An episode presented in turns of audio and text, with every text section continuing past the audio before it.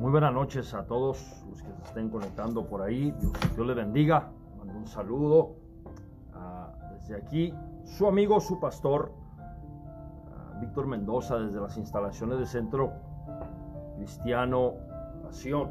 Daré unos minutos que se conecte alguien por ahí este viernes por la noche. Qué lindo el poder eh, conectarme con algunos de ustedes, con los que se vayan a estar conectando. Agradezco a Dios por la salud, agradezco a Dios porque nos tiene de pie, agradezco a Dios por cada uno de ustedes, los que están conectándose, los que se vayan a conectar, agradezco a Dios por tu vida, te pido a Dios que, que te bendiga, que te guarde, que te siga sosteniendo, eh, agradezco a Dios por todo, todo, todo lo que está haciendo Dios, Dios es bueno y para siempre su misericordia.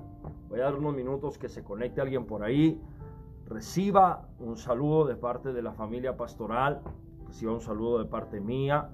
Hasta donde tú te encuentres, te agradezco por dejarnos entrar a tu casa, por dejarnos de entrar a tu sala, a tu comedor, a tu cocina, eh, a tu recámara, donde quiera que te encuentres. Te pido que, que te conectes y, y compartas esto con nosotros, que esta palabra sea de bendición para alguien, que esta palabra pueda llegar a los corazones de alguien, que pueda llegar a la mente de alguien. La palabra de Dios es una semilla que se planta en los corazones y Gracias a Dios que las semillas tarde que temprano florecen, tarde que temprano comienzan a dar los frutos necesarios. Entonces agradecemos a Dios por la oportunidad y te agradezco a ti por la oportunidad de, de poder abrir las puertas de tu casa a través de este aparato, a través de esta transmisión. Te mando un saludo fuerte. Estaré compartiendo un tema que ha estado uh, sacudiendo mi corazón un poco estos días. Se aproximan las elecciones y todo esto la presidencia y voy a compartir un tema eh, eh, un poco, lo puedes decir controversial, pero no es controversial. Al final te darás de cuenta el por qué es que pudimos escoger este tema y por qué es que Dios nos habla a través de su palabra. Todo lo que hablo lo hablo a través de la Biblia, agarro la palabra del Señor y de ahí seguimos. Siempre mi pastor Adalberto Delgado, a quien bendigo donde quiera que se encuentre, me enseñó a que siempre que predicara predicada con la palabra del Señor. Y así no iba a tener absolutamente ningún problema. Si todo basamos a las sagradas escrituras, entonces no tenemos por qué tener problemas. Le mando saludo a todos los que estén conectando por ahí. Nuestra hermana Lili, Dios te bendiga. Gracias por conectarse. Dios le bendiga ahí donde quiera que se encuentre. A usted, a sus hijos, a su familia, a cada uno de ustedes. Dios les bendiga. El libro de Mateo, voy rápido a la Biblia, voy al punto. Es poco tarde, algunos eh, por acá no son las nueve, algo y media de la noche, no. No lo sabemos la verdad, pero donde quiera que tú te encuentres, a tu ciudad, a donde tú estés, acompáñame en esta noche. Vamos a compartir un, lindo tema. Vamos a hablar, a ver qué es lo que Dios quiere hablarnos en esta noche. Ya tenía algunos días que no me conectaba con ustedes, pero aquí estoy de regreso. El libro de Mateo. Alcanza tu Biblia, por favor. Alcanza tu Biblia ahí donde, donde te encuentres. Eh, el libro de Mateo. Manténla ahí tu, Biblia abierta, por favor. Vamos a, a, compartir algo, algo lindo de parte, de parte de Dios. Libro de Mateo, el capítulo 16. Acompáñame al libro de Mateo y el capítulo 16. Nos encontramos con Jesús haciéndole una pregunta a sus discípulos. Algo, algo tremendo. Yo creo que es uno de los, de los pasajes eh, favoritos en mi persona es uno de los pasajes lindos que me gusta seguir. Me gusta, aparte que me encantan los evangelios, Mateo, Marcos, Lucas y Juan. El capítulo 16 de Mateo me sacude mi espíritu de una manera poderosa, me, me encanta, pero yo quiero que me acompañes ahí en el, en el versículo 13. Acompáñame al libro de Mateo, capítulo 16. Y el versículo 13 se lee de la siguiente manera, en nombre del Padre, del Hijo y del Espíritu Santo, viniendo Jesús a la región de Cesarea de Filipo, preguntó a sus discípulos diciendo, ¿quién dicen los hombres que es el Hijo del Hombre? Ellos dijeron, unos Juan el Bautista, otros Elías y otros Jeremías o algunos de los profetas. Y él les dijo, ¿y vosotros quién decís que soy yo? Cierro en el verso 15 y lo hago una vez más la pregunta, que Jesús le está haciendo a sus discípulos en Cesarea de Filipo. Él les dijo, ¿y vosotros quién decís que soy? Yo con esa pregunta quiero eh, eh, eh, abrazar el título del tema que te quiero compartir es Jesús para presidente. Algo lindo, algo poderoso. Te voy a hablar con la palabra y vamos a tocar este punto. Jesús para presidente. Pero el vehículo que quiero utilizar para abrazar este tema, el vínculo que quiero utilizar para relatar lo que Dios quiere depositar en nosotros en esta tarde es la siguiente pregunta. Si Jesús corriera para presidente hoy, ¿votarías por él? Es la pregunta que quiero abrazar. El tema es Jesús para presidente, pero el subtema o la palabra o la pregunta en la que quiero usar para llevarte hasta lo que quiero tocar es la siguiente. Si Jesús corriera para presidente hoy, ¿votarías por él? Esa es mi pregunta que te quiero hacer porque esta pregunta resuena, esta pregunta eh, eh, eh, me toca la mente cuando yo escribo este mensaje. Ahora vuelvo a repetir, ahora que se aproximan las elecciones y todo eso, pero yo quiero que sepa algo. Este mensaje no tiene que ver nada con la política y no tiene que ver nada con los partidos políticos. Yo no quiero, eh, eh, no voy a hablar de que si usted es demócrata, que si usted es republicano, yo no me, no, no, no voy a tocar. Mi sermón no tiene que ver nada con eso aunque habla de la presidencia, pero no tiene que ver nada con eso, así es que no quiero que se, que, se ofenda, pero la pregunta resuena y se me hace muy buena y se me hace la pregunta muy clave para, para poder ver la carrera presidencial. No cabe duda que si voy a hablar de un presidente, voy a, voy a tocar la carrera presidencial, pero mire, usted sabe que cuando en la carrera hacia la presidencia, usted sabe esto, es obvio, es obvio es obvio, escuche esto, que los candidatos a la presidencia es obvio que tienen áreas que mejorar. Es obvio que no son nombres perfectos. Es obvio que, que, ellos carecen de algunas áreas. Mire, si vemos los historiales o si vemos los trasfondos de los candidatos a la presidencia, nos vamos a dar que carecen de integridad. Nos vamos a dar de cuenta que carecen de morales nos vamos a dar de cuenta que carecen de liderazgo. Y creo que cuando hay una carrera hacia la presidencia, yo creo que mejoraría todo si el, si el que está corriendo a la presidencia se enfoca en sí mismo y no en tanto en su competente se enfoca en sí mismo y no tanto en la persona con la que está peleando. El problema que yo creo es cuando se está corriendo a la presidencia, esta persona se enfoca más en el otro y habla más de otro que en vez de hablar del propio él. Si fuese así y si se enfocaran más en ellos mismos, yo creo que tuviésemos una carrera o un pleito, como usted lo quiera llamar, hacia la presidencia totalmente diferente. Pero viendo todo esto, me hice una pregunta y me detuve y me pregunté, ¿y qué si Jesús estuviese metido en la carrera hacia la presidencia? Me recuerdo aquella ocasión cuando comencé a escribir este mensaje, ya fue unos años atrás, eh, cuando yo miraba eh, eh, en la televisión en la carrera entre, entre nuestro presidente actual y su competente Hillary, cómo ellos empezaban a pelear, cómo ellos hablaban. Y recuerdo que cuando yo miraba este pleito, lo vamos a decir así, entre estos dos candidatos, yo me acuerdo que me senté en mi, en mi sillón a mirar y dije, ¿y qué si Jesús estuviese metido? Entre los candidatos para la presidencia.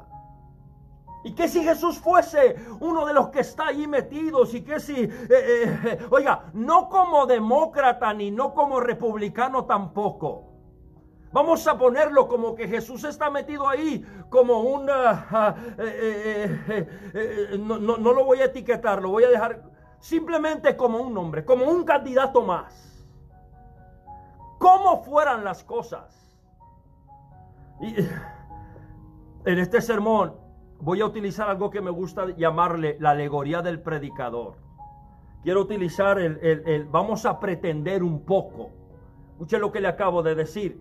Vamos a pretender un poco. Viaje conmigo hacia lo que estoy compartiendo, porque quiero que en este sermón usted use su imaginación, se conecte con lo que yo estoy hablando, porque al final Dios, no, Dios nos va a revelar algo poderoso aquí. Mire, si Jesús corriera para presidente, si Jesús corriese para presidente, y, voy a usar la Biblia, le dije ahorita, voy a usar la Biblia en todo lo que voy a hablar, ¿cómo sería la conducta de Jesús?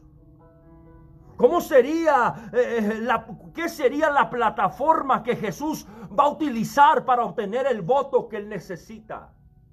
¿Cómo sería? ¿Qué, qué, qué es lo que él va a declarar? Para ganarse el voto. Sabemos que cada eh, eh, candidato hacia la presidencia hace sus campañas, eh, empieza a decir, empieza a gritar, hacen todo esto, viaja en estado en estado para ver los votos de la gente. Y quiero, si Jesús está metido aquí, ¿cuál sería su plataforma? Si Jesús está corriendo para presidente, ¿cuál sería la plataforma de él? ¿Cuál sería su conducta? Y primero me tengo que hacer esta pregunta. ¿Jesús eh, eh, era político? ¿O Jesús le interesaba la política? O Jesús andaba eh, eh, eh, metido eso. Si usted no sabía esto en los tiempos de Jesús, usted debe de saberlo ya. vemos que el gobierno local era el Sanedrín. Todo mundo sabe eso. Pero el, Sanedrín no solamente eran los, los oficiales o el gobierno político local. También el Sanedrín era los líderes de la iglesia. Escuche esto. Y si vemos las acciones de Jesús, y si vemos el comportamiento de Jesús, y si vemos el carácter de Jesús,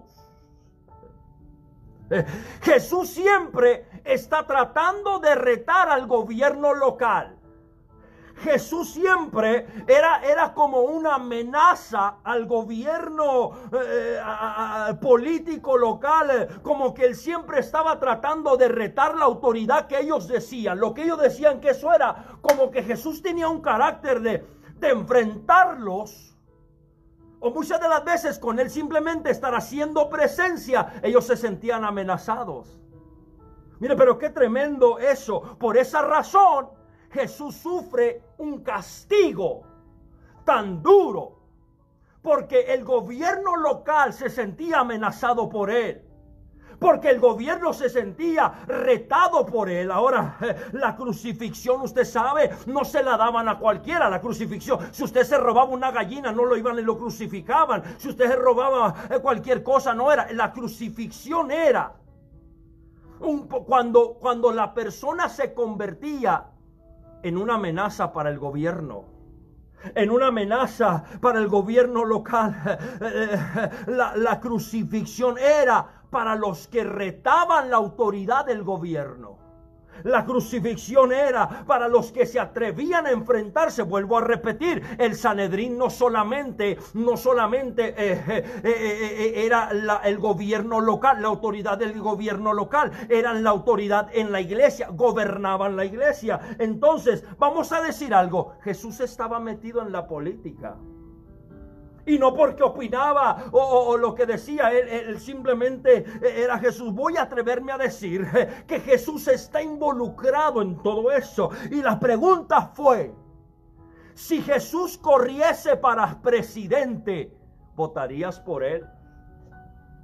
Si Jesús corriese, sentara y corriera hacia la... Sin ser Jesús, vuelvo a repetir, votarías por él. Ahora muchos me dirían, pastor, obviamente, ¿qué pregunta es esa? Ahora todos ustedes o muchos de los que miren el video me van a decir, sí, definitivamente yo votaría por él. Ahora sí lo diríamos así.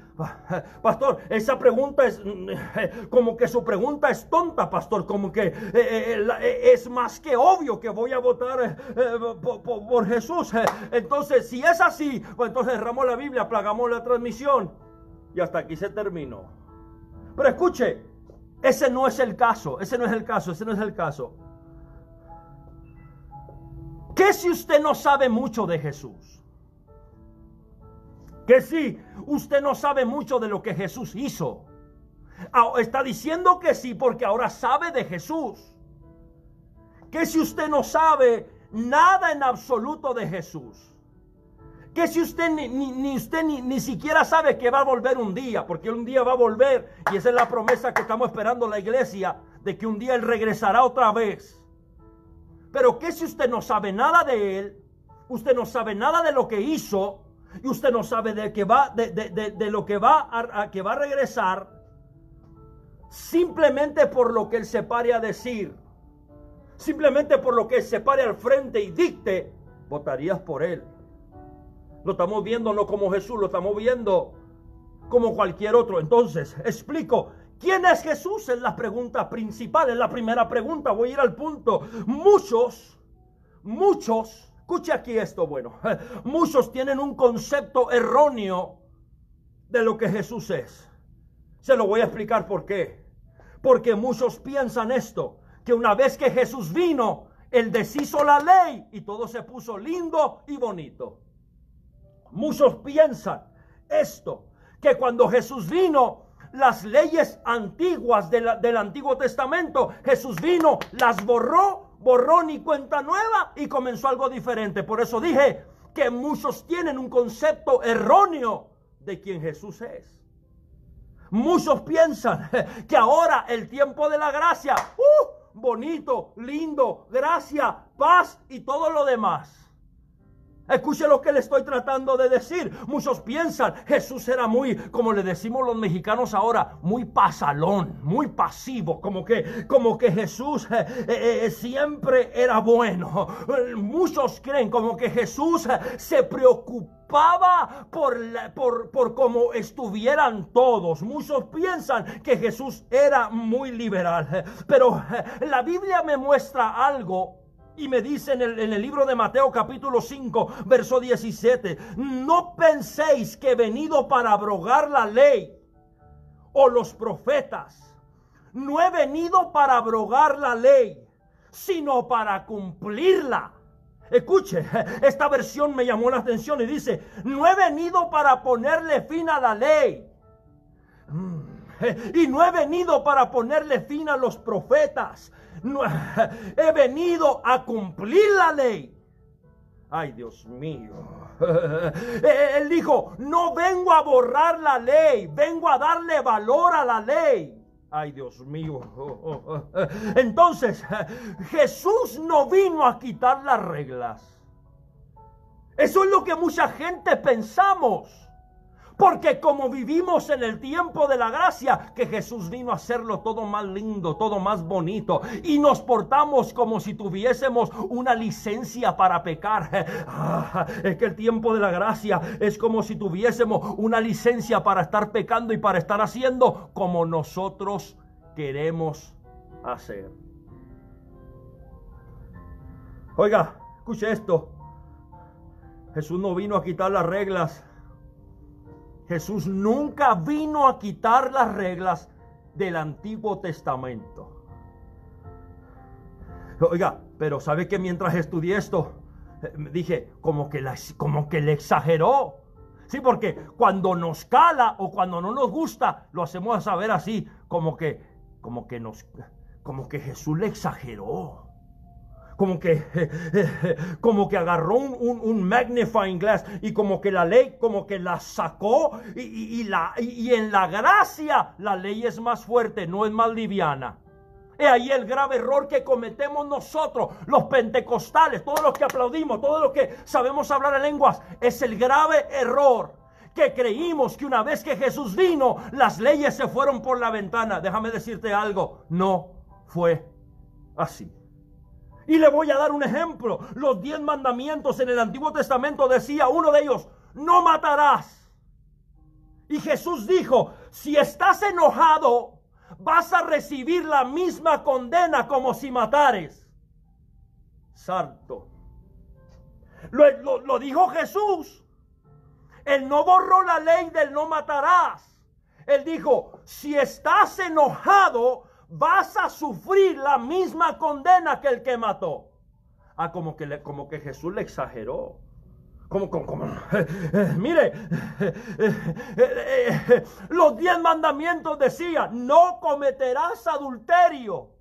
Y Jesús dijo, si tu ojo te, te hace caer, sácatelo. Si tu mano te hace pecar, córtala. Ah, pero pensamos que la ley es más fácil. Pensamos que la ley es más fácil. Estamos equivocados, estamos equivocados. Estoy predicando bajo el tema. Si Jesús corriese para presidente, votarías por él. Oiga, yo no sé usted, pero esos dos ejemplos que le acabo de dar suenan fuertes. Y suenan como, eh, como, que, como que lo que Jesús está diciendo, como que no se mira muy lindo. Como que lo que Jesús está diciendo, te, voy a hacer la pregunta otra vez, ahora hay que analizarlo, voy a empezar a analizar. ¿Estás seguro que votarías por él? ¿Estás seguro que votar? o, imagínese uno de nuestros políticos ahora. De, vamos a ser honestos, por favor. Yo quiero que todas las personas que estén conectadas y los que miren este video, que seamos honestos. vamos a ser honestos. Vamos a ponerle nombre. vamos a meter a nuestro presidente aquí. vamos, vamos, si ahora estamos atentos a todo lo que dice. Si ahora estamos esperando a ver, qué dice ahora este, a ver ahora qué, con qué nos va a salir. Imagínese si él dice, si tu ojo, imaginémonos a Trump que dice, si tu ojo te hace caer, sácalo. Si tu mano te hace pecar, arráncatela. Hello. ¿Qué dijeran los medios de comunicación si él expresara algo así? ¿Qué dijeran los noticieros? Si él expresara algo así, Univisión, Telemundo, los canales locales, todos estuvieran encima de él, porque nomás están viendo a ver qué dice y nomás están viendo a ver qué es lo que va a opinar. Dios mío. Y muchos de nosotros dijéramos, oh my God, ¿qué dijo? Oiga, pero Jesús dijo esas cosas. Le acabo de poner un nombre solamente para mencionar un nombre, pero fue Jesús el que lo dijo. Dios mío, le voy a explicar algo. Puede ser que esto te ofenda un poco, pero mm, discúlpame si te ofende un poco. Si te ofende es bueno. Si te ofende y te enojas conmigo, pues es malo. Pero si te ofende y como que te acomoda ciertas cosas, pues entonces esto se va a poner bueno. Le, le voy a explicar. Jesús dijo, escuche, Jesús dijo Jesús dijo, si alguien viene a mí y no aborrece a su padre, y no aborrece a su madre, a su mujer y a sus hijos, y no aborrece a sus hermanos y hasta su propia vida, no puede ser mi discípulo. Jesús lo dijo. No le estoy poniendo ningún nombre. Eso está en Lucas capítulo 14 del 25 en adelante. Oiga, cuando alguien quería seguir a Jesús. Es más, ¿Te recuerda cuando querían ir al, cuando querían ir al servicio fúnebre? Eh, eh, eh, espérate Jesús, espérate Jesús, espérate Jesús, déjame ir a enterrar a mi padre. Y Jesús le decía, deja que los muertos entierran a sus muertos. Jesús, deja, mira, a, atender este funeral, tengo que, tengo que hacer algo. Deja que los muertos entierren a sus... Este es Jesús hablándolo. Este es el Jesús al que adoramos todos los domingos y entre semana de perdida los que van entre semana a la iglesia. Alábale ahora si puedes. Este es Jesús al que estamos votando para presidente. Si Jesús corriera para presidente hoy, ¿votarías por él? Hmm. Vamos a ser reales. Vamos a ser reales. Yo mismo acabo de venir de un funeral hace un, par de horas. Hace un par de horas. Yo acabo de venir de un funeral. Imagínese a mí pararme ahí al frente y decirle a la gente, a todos los, los familiares, dejar que los muertos entierren a sus muertos. Vayámonos de aquí. Oiga, yo estoy seguro que me meten preso. Yo estoy seguro que me demandan. Pero esto lo está diciendo Muchos van a decir, como que Jesús no tenía corazón. Como que, eh, como que... Mire, yo sé que algunos van a pensar que estoy poniendo a Jesús mal. No, no, no, no estoy poniendo a Jesús mal. A Jesús no lo estoy poniendo mal. Oiga, y me atreví a predicarlo en vivo. Me atreví a predicarlo en vivo. Este sermón que sacude mi espíritu de una manera tan poderosa. No, no estoy poniendo a Jesús mal. En ningún momento estoy poniendo a, a nuestro Salvador, a nuestro Mesías mal. Yo sé que muchas de esas cosas que Jesús dijo se oyen exageradas. Yo sé que eh, eh, se escuchan exageradas porque eh, como, que, como que Jesús, aunque Jesús nunca dijo que estaba exagerando, en ningún momento él dijo que estaba exagerando. Se escuchan exageradas, pero en ningún momento lo dijo. Y le vuelvo a repetir, no estoy poniendo a Jesús en mal. En ningún momento estoy poniendo a Jesús en una realidad. Estoy poniendo a Jesús en una verdad, en una realidad. Estos versos, lo que él dijo con su boca, me enseñan que Jesús no andaba con cuentos. Me enseñan que Jesús eh, tenía carácter. Me enseña que Jesús era un verdadero líder. Me enseña que Jesús estaba seguro de quién él era. Me enseña que Jesús eh, eh, no tenía miedo de nada.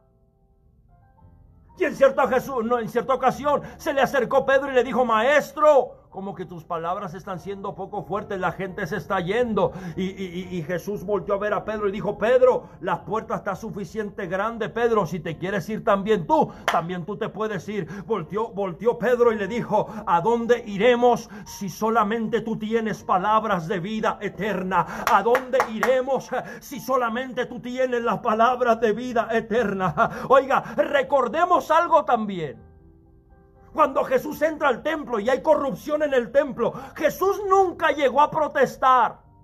Y él nos juntó un grupito y dijo, vamos a entrar al templo y vamos a protestar, vamos a entrar con unos cartelones ahí, vamos a entrar con unos cartelones, algo que, a, ver, a ver qué dice ahí, a protestar lo que estos están haciendo. Jesús entró, tiró las mesas, agarró un látigo y les dio con todo.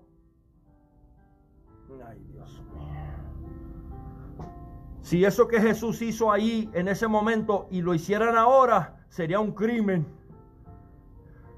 Pero estamos votando para Jesús como presidente, ¿verdad?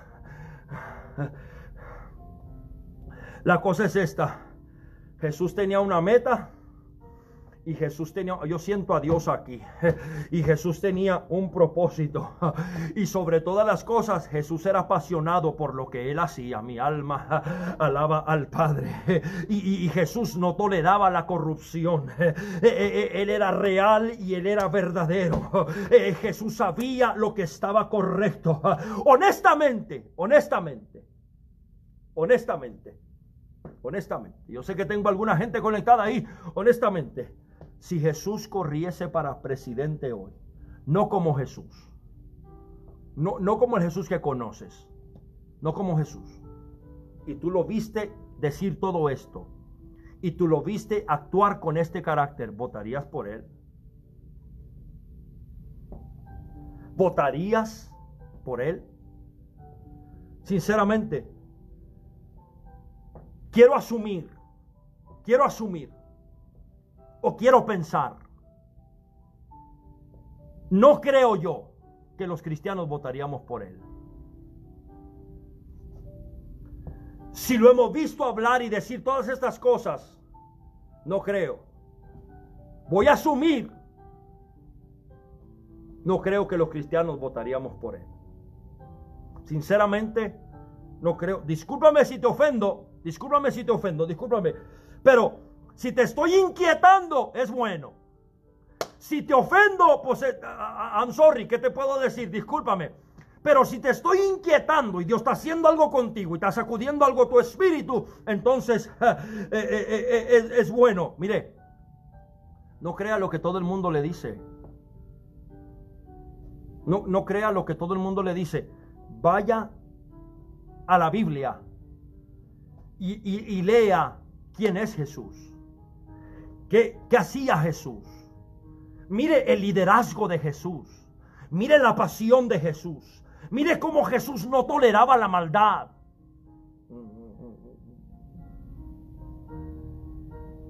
Dios mío. Mire lo que voy a leer. Voy a leer Lucas. Escucha esto.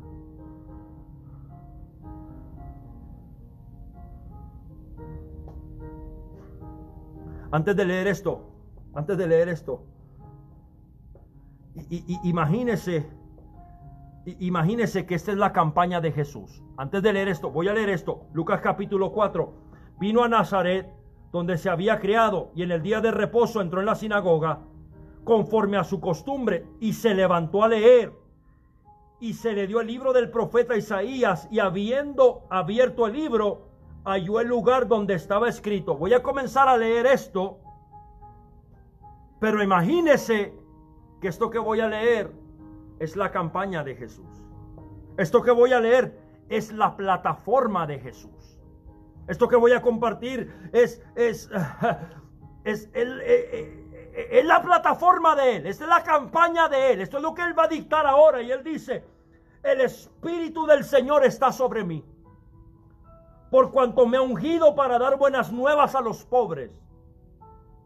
Me ha enviado a sanar a los quebrantados de corazón, a pregonar libertad a los cautivos y vista a los ciegos, a poner en libertad a los oprimidos, a predicar el año agradable del Señor.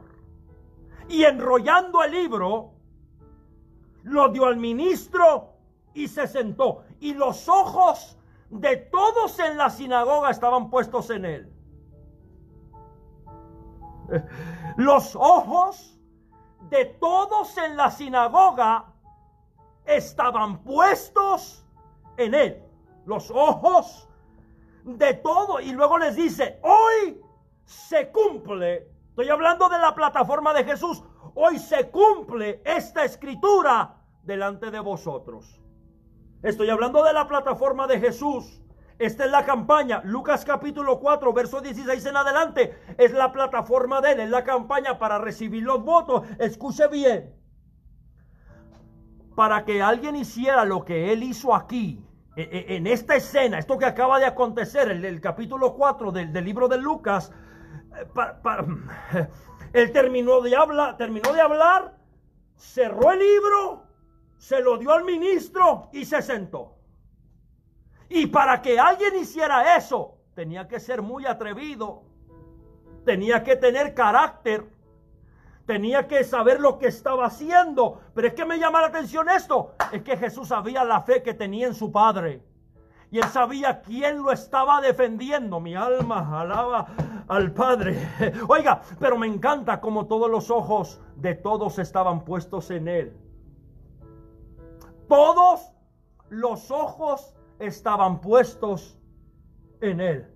Tal vez confundidos, tal vez asombrados, tal vez estaban perplejos, tal vez estaban impresionados por lo que el Jesús estaba haciendo.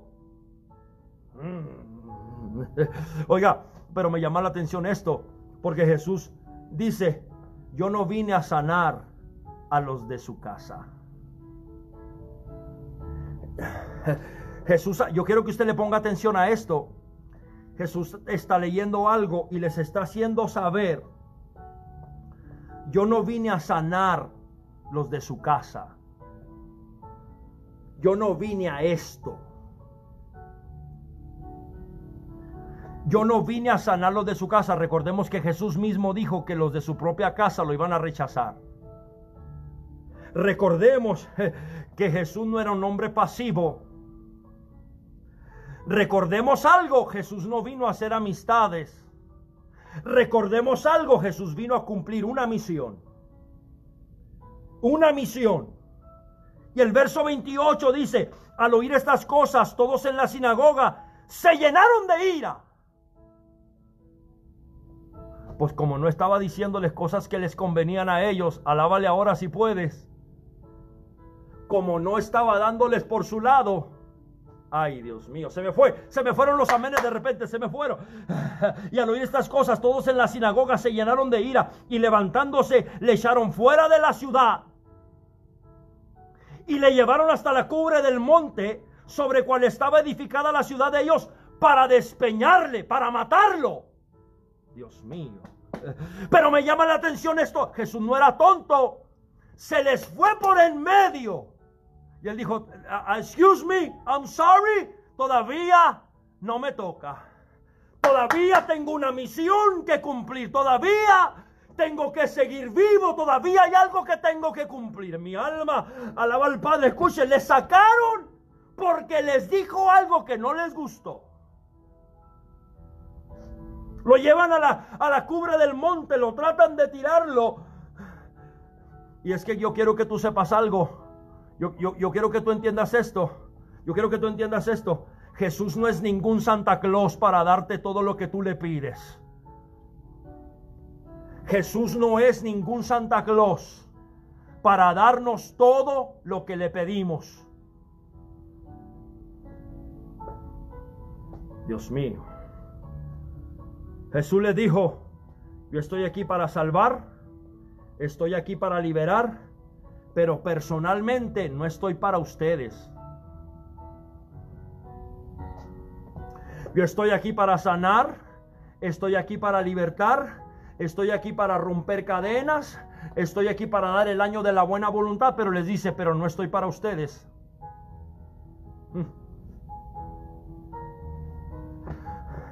Oiga, y, ¿sabe por qué lo sacaron para ir irlo a matar? Porque no hizo lo que ellos querían. Porque no, no dijo lo que ellos querían escuchar.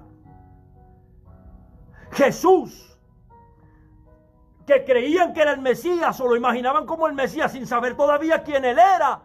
Pero Jesús no llenaba el estándar de lo que ellos, ellos, ellos querían.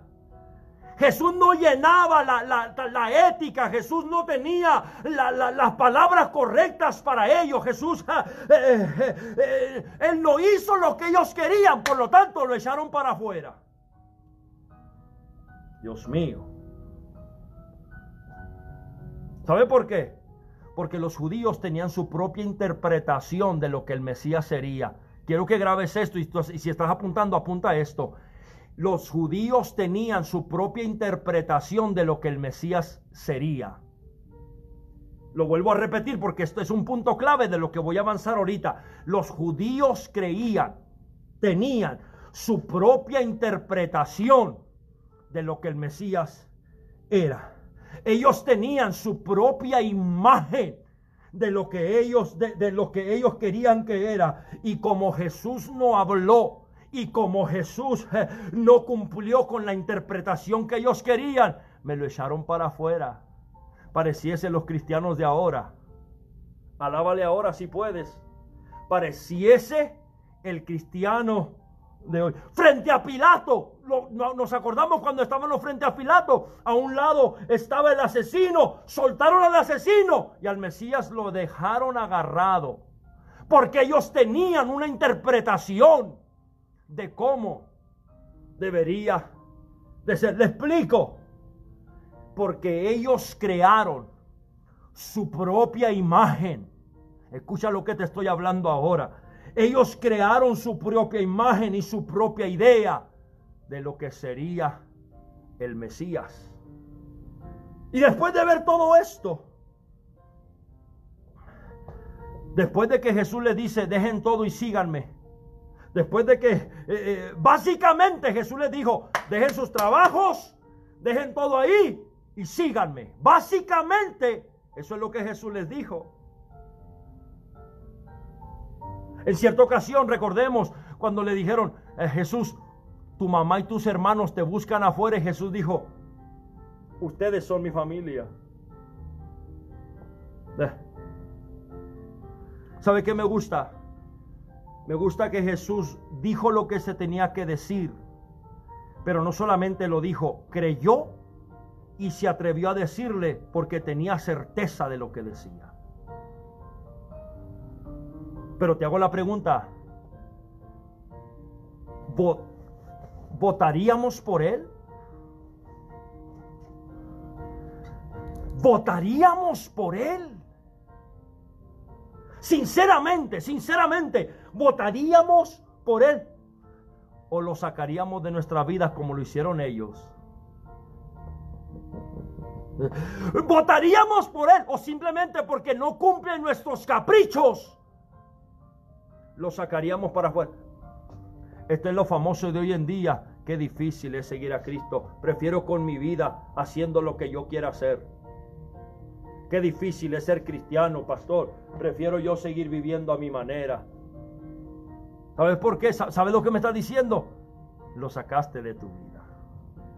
Lo echaste para afuera.